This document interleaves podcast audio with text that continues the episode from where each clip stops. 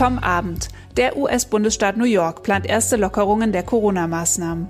Heute bei RP Plus, NRW-Ministerpräsident Armin Laschet fordert weitere Erleichterungen für Rückkehrer aus dem Ausland.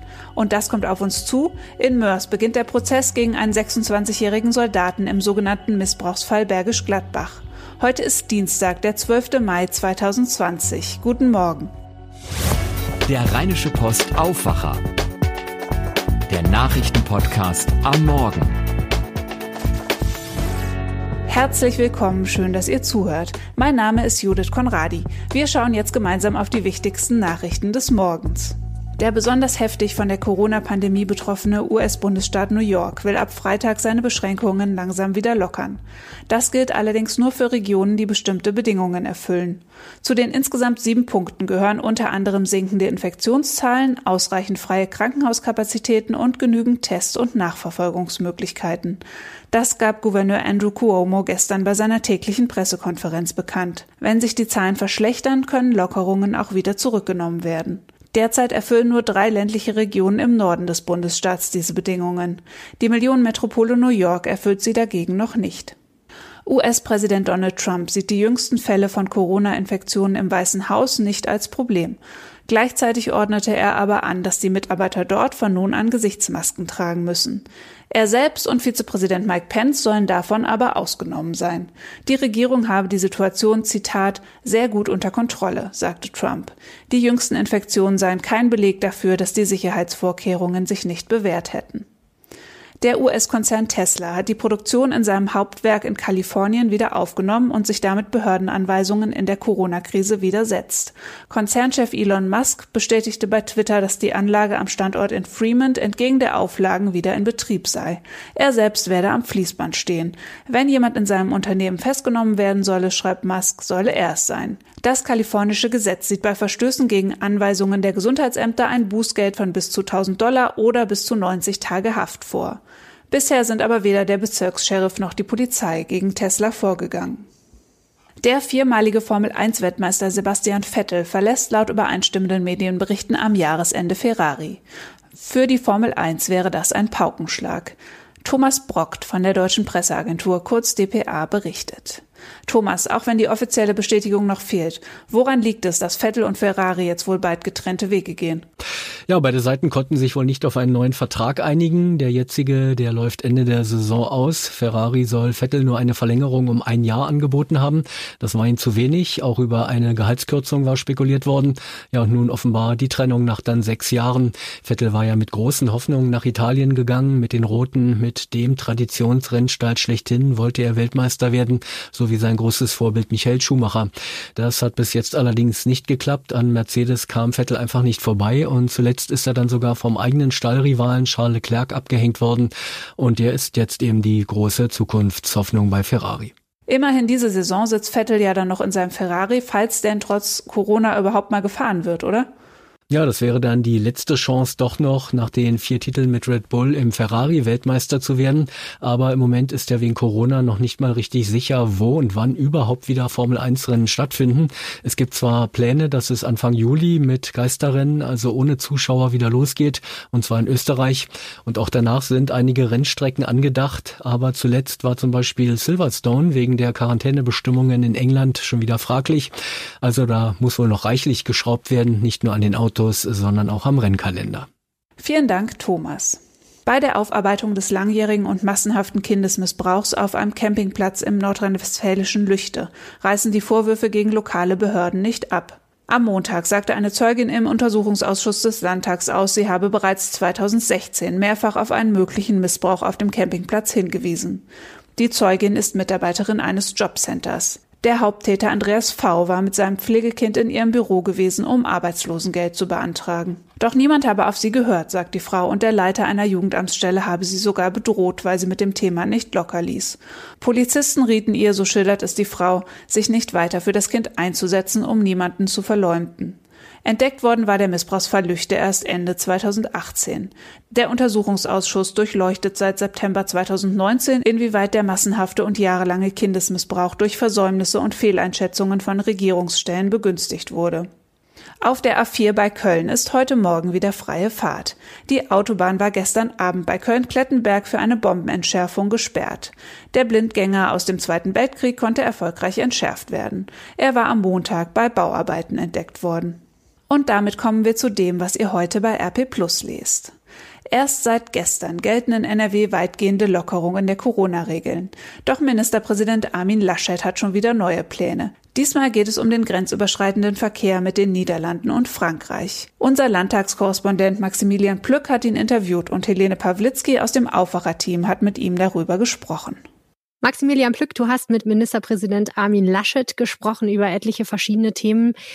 Ein Thema war das, was natürlich die Politik stark bewegt hat, schon seit Freitag, nämlich die Fälle, die es gegeben hat in Coesfeld. Da gab es relativ viele Corona-Neuinfektionen, was dazu geführt hat, dass die Lockerungen, die eigentlich jetzt am Montag eintreten sollten, dort erstmal um eine Woche verschoben werden mussten.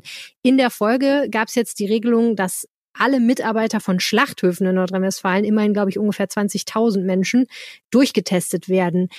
Inwiefern schreitet denn da die Landesregierung ein? Die musste ja offenbar auch ein ziemliches Machtwort an der Stelle sprechen. Genau, die sind da, äh, also es ist ja so, ähm, normalerweise sind die Gesundheitsämter diejenigen, die das feststellen, dass bei ihnen die Fallzahlen zu hoch sind. Das ist auch in diesem Falle so gewesen.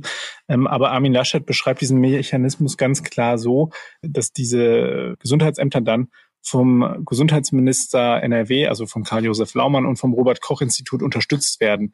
Das heißt also, die stellen dann sicher, ähm, dass dann halt eben äh, entsprechend gehandelt wird. Es ist jetzt nicht so, dass die Gesundheitsämter da äh, ganz allein auf weiter Feld und Flur stehen. Das war auch, glaube ich, wichtig, dass er das nochmal klargestellt hat. Ne, also natürlich gilt bei uns das Subsidiaritätsprinzip. Das heißt, dass immer, wenn, wenn es möglich ist, die unterste Ebene entscheiden soll. Ähm, aber in diesem Falle ist es halt eben so, dass man ja auch das große Ganze im Blick haben muss. Und da war es dann schon richtig, dass äh, sich die Landesregierung auch eingeschaltet hat. Das heißt, was haben die konkret unternommen? Wie du schon gesagt hast, äh, im Kreis Coesfeld sind dann die Tests umgehend ausgeweitet worden. Der Schlachtbetrieb ist unverzüglich geschlossen worden. Und sie haben halt eben angeordnet, dass diese Lockerungen, die wir jetzt alle bekommen sollen, dass die verschoben werden. Wie geht's denn jetzt weiter in dieser Sache? Ähm, wer hat sich denn da von der Landesregierung noch zu geäußert? Ähm, NRW-Gesundheitsminister Karl-Josef Laumann hat sich nochmal geäußert und hat nochmal äh, diesen flächendeckende Testung äh, angekündigt. Also es wird so viel getestet wie noch nie in der äh, gesamten Corona-Krise und, und zwar halt eben diese gesamten ähm, Mitarbeiter von Schlachthöfen und er will es halt eben auch ausweiten. Ich glaube, es wird auch äh, für, für landwirtschaftliche Betriebe im Allgemeinen stattfinden. Das heißt also ähm, Saisonarbeiter, die beispielsweise zum Spargelstechen etc. da sind. Aktuell ist die Politik ja nicht ganz unbesorgt wegen der Demonstrationen, die auch am Wochenende wieder in Deutschland stattgefunden haben. Da versammeln sich ja schon relativ viele Menschen aus verschiedensten Ecken, relativ viele Menschen, die auch Verschwörungstheorien, muss man sagen, verbreiten. Es geht in vielen Fällen darum, dass sie sagen, Corona ist eine Weltverschwörung, es gibt diese Pandemie so gar nicht und wir sollen ausgelöscht werden mit Impfungen, die von Bill Gates kommen. Also da gibt es so etliche verschiedene Dinge, die da passieren. Was hat Laschet dazu gesagt? Er hat gesagt, dass es äh, beunruhigend ist, wenn Extremisten von rechts und links die Diskussion anheizen und versuchen, für ihre Zwecke zu missbrauchen. Und was er äh, vor allem auch nochmal gesagt hat, ist, dass es nicht hinnehmbar ist, wenn ähm, es äh, Verstöße gegen die Abstandsregeln gibt. Wir haben das ja alle gesehen, wie da am Wochenende wirklich äh, hunderte äh, Menschen sich äh, an Plätzen eingefunden haben. Also wenn wir gerade versuchen, alle Abstand zu halten und versuchen, diese dieses Virus in den Griff zu bekommen, dann ist es natürlich extrem kontraproduktiv, wenn man da zu irgendwelchen Happenings ähm, sich ähm, dann trifft. Also insofern, da hat er gesagt, ähm, äh, das geht nicht. Und ähm, was er auch gesagt hat, ist, es kann keine Angriffe auf die Pressefreiheit geben. Also es gab ja immer mal wieder bei diesen Veranstaltungen auch Übergriffe auf die ähm, auf Journalisten und auf Kamerateams, die dabei waren. Und das hat er auch klar verurteilt. Jetzt naht die Urlaubszeit heran viele Menschen in Nordrhein-Westfalen überlegen, wo kann ich eigentlich hinfahren und wenn ich wegfahre, kann ich dann eigentlich einfach so wieder zurückkommen? Denn es gibt ja Regelungen, die sagen, hm, wenn du im Ausland warst, musst du eigentlich erstmal in häusliche Quarantäne gehen. Was gibt's denn da Neues?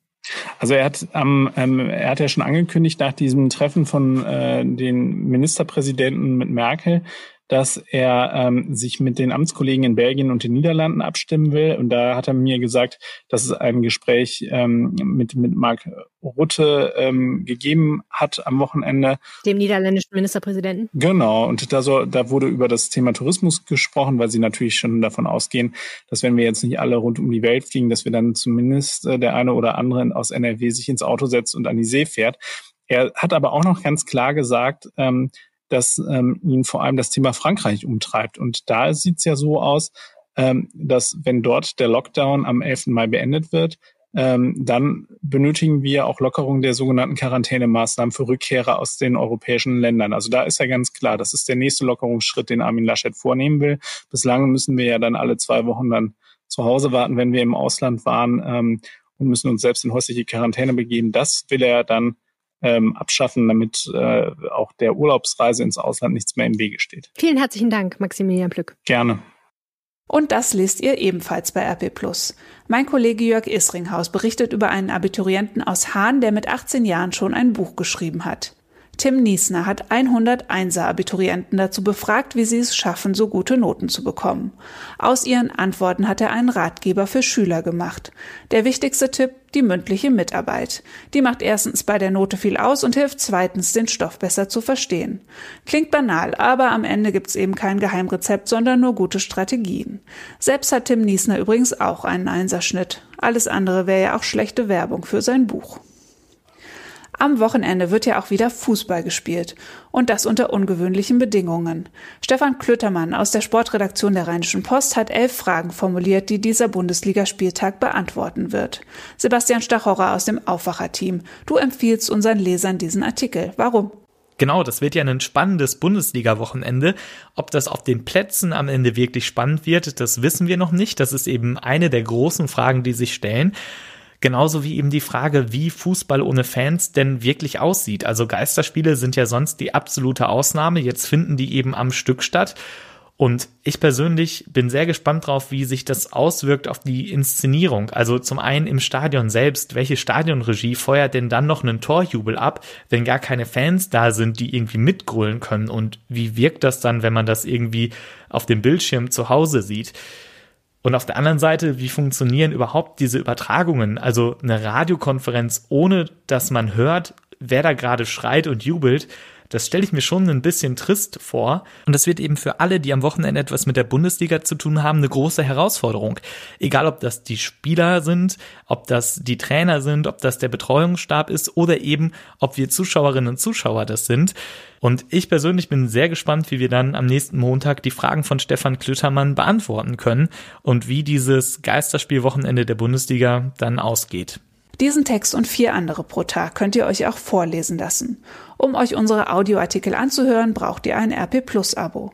Mehr Informationen auf rp-online.de slash Aufwacher-Angebot. Die Nachrichten aus Düsseldorf hat jetzt Philipp Klees von den Antenne Düsseldorf Nachrichten. Guten Morgen, Philipp. Ja, schönen guten Morgen, Judith. Äh, wir sehen es auf den Antenne Düsseldorf Staukarten. Im Berufsverkehr sind wieder deutlich mehr Menschen unterwegs, auch mit dem Auto. Und es gibt auch wieder Staus vor den Umweltspuren. Die SPD sagt, äh, nutzt bitte wieder die Rheinbahn. Die CDU sagt dagegen, Umweltspuren abschaffen und freie Fahrt für Autos. Das ist ein Thema bei uns heute. Und dann haben wir auch aktuelle Infektionszahlen, die weiter Mut machen. Und wir berichten auch über erste Erfahrungen der Gastronomie nach den Lockerungen in dieser Corona-Krise. Im Berufsverkehr ist es in dieser Woche trotz Corona deutlich voller auf den Straßen. Unter anderem entlang der Umweltspuren gibt es wieder Staus, zum Beispiel auf der Witzelstraße. Der Vorsitzende des Verkehrsausschusses im Rathaus, Martin Volkenrath von der SPD, sagt, Pendler könnten jetzt ruhig wieder verstärkt die Rheinbahn nutzen. Deren Fahrzeuge seien im Moment nur zu einem Drittel ausgelastet. Aktuell kann und soll man wieder mit der Rheinbahn fahren. Es ist keine Virenschleuder, sondern es ist eine hygienisch überwachte Situation, die die Mitarbeiterinnen und Mitarbeiter der Rheinbahn gut im Griff haben. Und insofern nimmt die Rheinbahn die wichtige Rolle innerhalb der Verkehrswende sehr konstruktiv wahr. Kritik an dieser Äußerung kommt unter anderem vom Verkehrsexperten der CDU Andreas Hartnick. Er fordert das Ende der Umweltspuren. Wegen Corona muss der Individualverkehr jetzt auf unseren Straßen gut vorankommen. Die Menschen brauchen eine Alternative zum ÖPNV, damit die Infektionsgefahr klein bleibt. Der Oberbürgermeister stellt die Umweltspuren über den Gesundheitsschutz der Bevölkerung. Das ist aus Sicht der CDU unverantwortlich. Man könne die Menschen doch jetzt nicht in den Stau oder in volle Bahnen schicken. Das sei unverantwortlich von der Stadt. Die Zahl der Menschen, die sich in Düsseldorf mit dem Coronavirus infizieren, steigt weiter nur leicht. Am gestrigen Montag sind laut Stadt 15 neue Fälle dazugekommen. Damit ist die Zahl der Neuinfektionen innerhalb einer Woche um 110 gestiegen. Laut der von Bund und Ländern beschlossenen Notbremse dürfen es wöchentlich 50 pro 100.000 Einwohner sein. Hier in Düsseldorf wären das 321. Die meisten Düsseldorfer, die positiv auf das neuartige Coronavirus getestet wurden, sind inzwischen genesen. Aktuell sind noch 220 Menschen infiziert. Gesund sind 952. Hier in Düsseldorf machen die Menschen ihre ersten Erfahrungen mit den neuen Lockerungen in der Corona-Krise. Seit gestern wird langsam auch wieder die Gastronomie hochgefahren. Überall gelten strenge Hygienemaßnahmen und Abstandsregeln. Wir haben uns das in der Hausbrauerei Schumacher auf der Oststraße angesehen. Geschäftsführerin Thea Ungermann hat uns gesagt, dass alle Kellner Mundschutz tragen. Auch die Gäste müssen einen tragen, wenn sie in den Laden reinkommen, zahlen oder auf die Toilette möchten. Zudem müssen die Gäste ihre Kontaktdaten angeben, um im Falle einer Infektion innerhalb des Restaurants die Infektionskette nachverfolgen zu können. Diese Maßnahmen seien wichtig, so Ungermann. Bevor wir jetzt eventuell dann bald wieder zumachen müssen, was wir im Fall Coesfeld gesehen haben. Ne? Also die haben die Kühlhäuser vollgekauft und haben jetzt dürfen nicht aufmachen. Also das wäre der zweite Shutdown, der meines Erachtens auch härter werden würde, wäre, glaube ich, also das, was uns allen das Genick noch mehr brechen würde. Also wir sind so ja schon in, tief in die Knie gegangen, aber da wird uns das Genick ja brechen. Um 17 Uhr hatte das Brauhaus gestern seit fünf Stunden geöffnet. Zu diesem Zeitpunkt waren etwa 50 Gäste da gewesen. Die Antenne Düsseldorf Nachrichten nicht nur im Radio, sondern jederzeit auch online auf antennedüsseldorf.de. Vielen Dank, Philipp. Schauen wir jetzt auf das, was heute noch wichtig wird. In dem Fall von massenhaftem Kindesmissbrauch in NRW, der als Fall Bergisch Gladbach bekannt wurde, beginnt heute ein weiterer Prozess. Ein 26-jähriger Soldat muss sich in Mörs vor einer Strafkammer des Landgerichts Kleve verantworten. Er soll kleine Kinder in insgesamt 33 Fällen missbraucht haben, teilweise schwer und zweimal zusammen mit einem Chatpartner. In dem Prozess sind vier Verhandlungstage bis zum 26. Mai angesetzt. Es ist der zweite Prozess zu diesem Fall. Die EU-Gesundheitsminister beraten ab 10 Uhr über die Arzneimittelversorgung in der Corona-Krise. Für Deutschland wird Bundesgesundheitsminister Jens Spahn an der Videokonferenz teilnehmen. Der CDU-Politiker hatte schon zu Beginn der Pandemie vor Engpässen bei Medikamenten gewarnt. Apotheker klagen seit Jahren über eine Knappheit bestimmter Präparate. Während der Pandemie hat sich die Lage verschärft, weil die meisten Wirkstoffe in Asien hergestellt werden und Produktion und Transport schwieriger werden. Im jahrelangen Streit um die Finanzunterlagen von US-Präsident Donald Trump rückt eine Entscheidung näher. Trump weigert sich bisher, seine Steuerunterlagen herauszugeben, obwohl Ausschüsse des Repräsentantenhauses und Ermittler in New York das fordern. Heute befasst sich nun der oberste Gerichtshof der USA in einer mündlichen Verhandlung gleich mit drei Klagen dazu. Die Verhandlung wird auch in Frankfurt mit Spannung verfolgt. Schließlich geht es auch darum, ob die Deutsche Bank Finanzunterlagen von Trump herausgeben muss. In den USA ist es üblich, dass der Präsident der Öffentlichkeit Einblick in seine Finanzen gewährt und seine Steuererklärung veröffentlicht. Trump hat mit dieser Tradition gebrochen. Ein Urteil des obersten Gerichtshofs wird Ende Juni erwartet. Dass ihr hier gerade zuhört, ist ein guter Hinweis darauf, dass ihr grundsätzlich Podcasts nicht so ganz abgeneigt seid. Und das geht dem Aufwacherteam natürlich auch so. Und deswegen ist der heutige Tag ein bisschen wie Weihnachten für uns. Am Giving Tuesday empfehlen Podcaster weltweit ihre Lieblingspodcasts. Und wir machen natürlich mit. Ich spreche jetzt deshalb nochmal mit Helene Pawlitzki, denn die kümmert sich bei der RP um alles, was mit Audio zu tun hat. Helene, Giving Tuesday Podcast, was ist das eigentlich für eine Aktion? Ja, das ist die Premiere weltweit tatsächlich. Ähm, der Giving Tuesday Podcast ist sozusagen ein Spin-off von etwas, was es schon seit längerem gibt, nämlich den Giving Tuesday, wo man im Internet weltweit dazu aufruft, für gute Zwecke zu spenden. Und eine Australierin namens Brett de Hout ein niederländischer Name offensichtlich, äh, hat sich überlegt, das wäre doch eigentlich auch eine schöne Idee, diese Geschichte auch für Podcasts zu machen. Der Höht hat selber einen Podcast namens The Hardest Word und sie hat sich überlegt, es wäre eigentlich schön, wenn Podcaster sich gegenseitig unterstützen und sich eben dann auch gegenseitig empfehlen. Und es gibt im Grunde genommen nur eine Regel, man darf sich nicht selbst empfehlen. Das ist ja eigentlich auch logisch. Das heißt, wir empfehlen jetzt keine Podcasts der Rheinischen Post, sondern wir empfehlen ja Podcasts von anderen Podcastern, die wir gerne hören.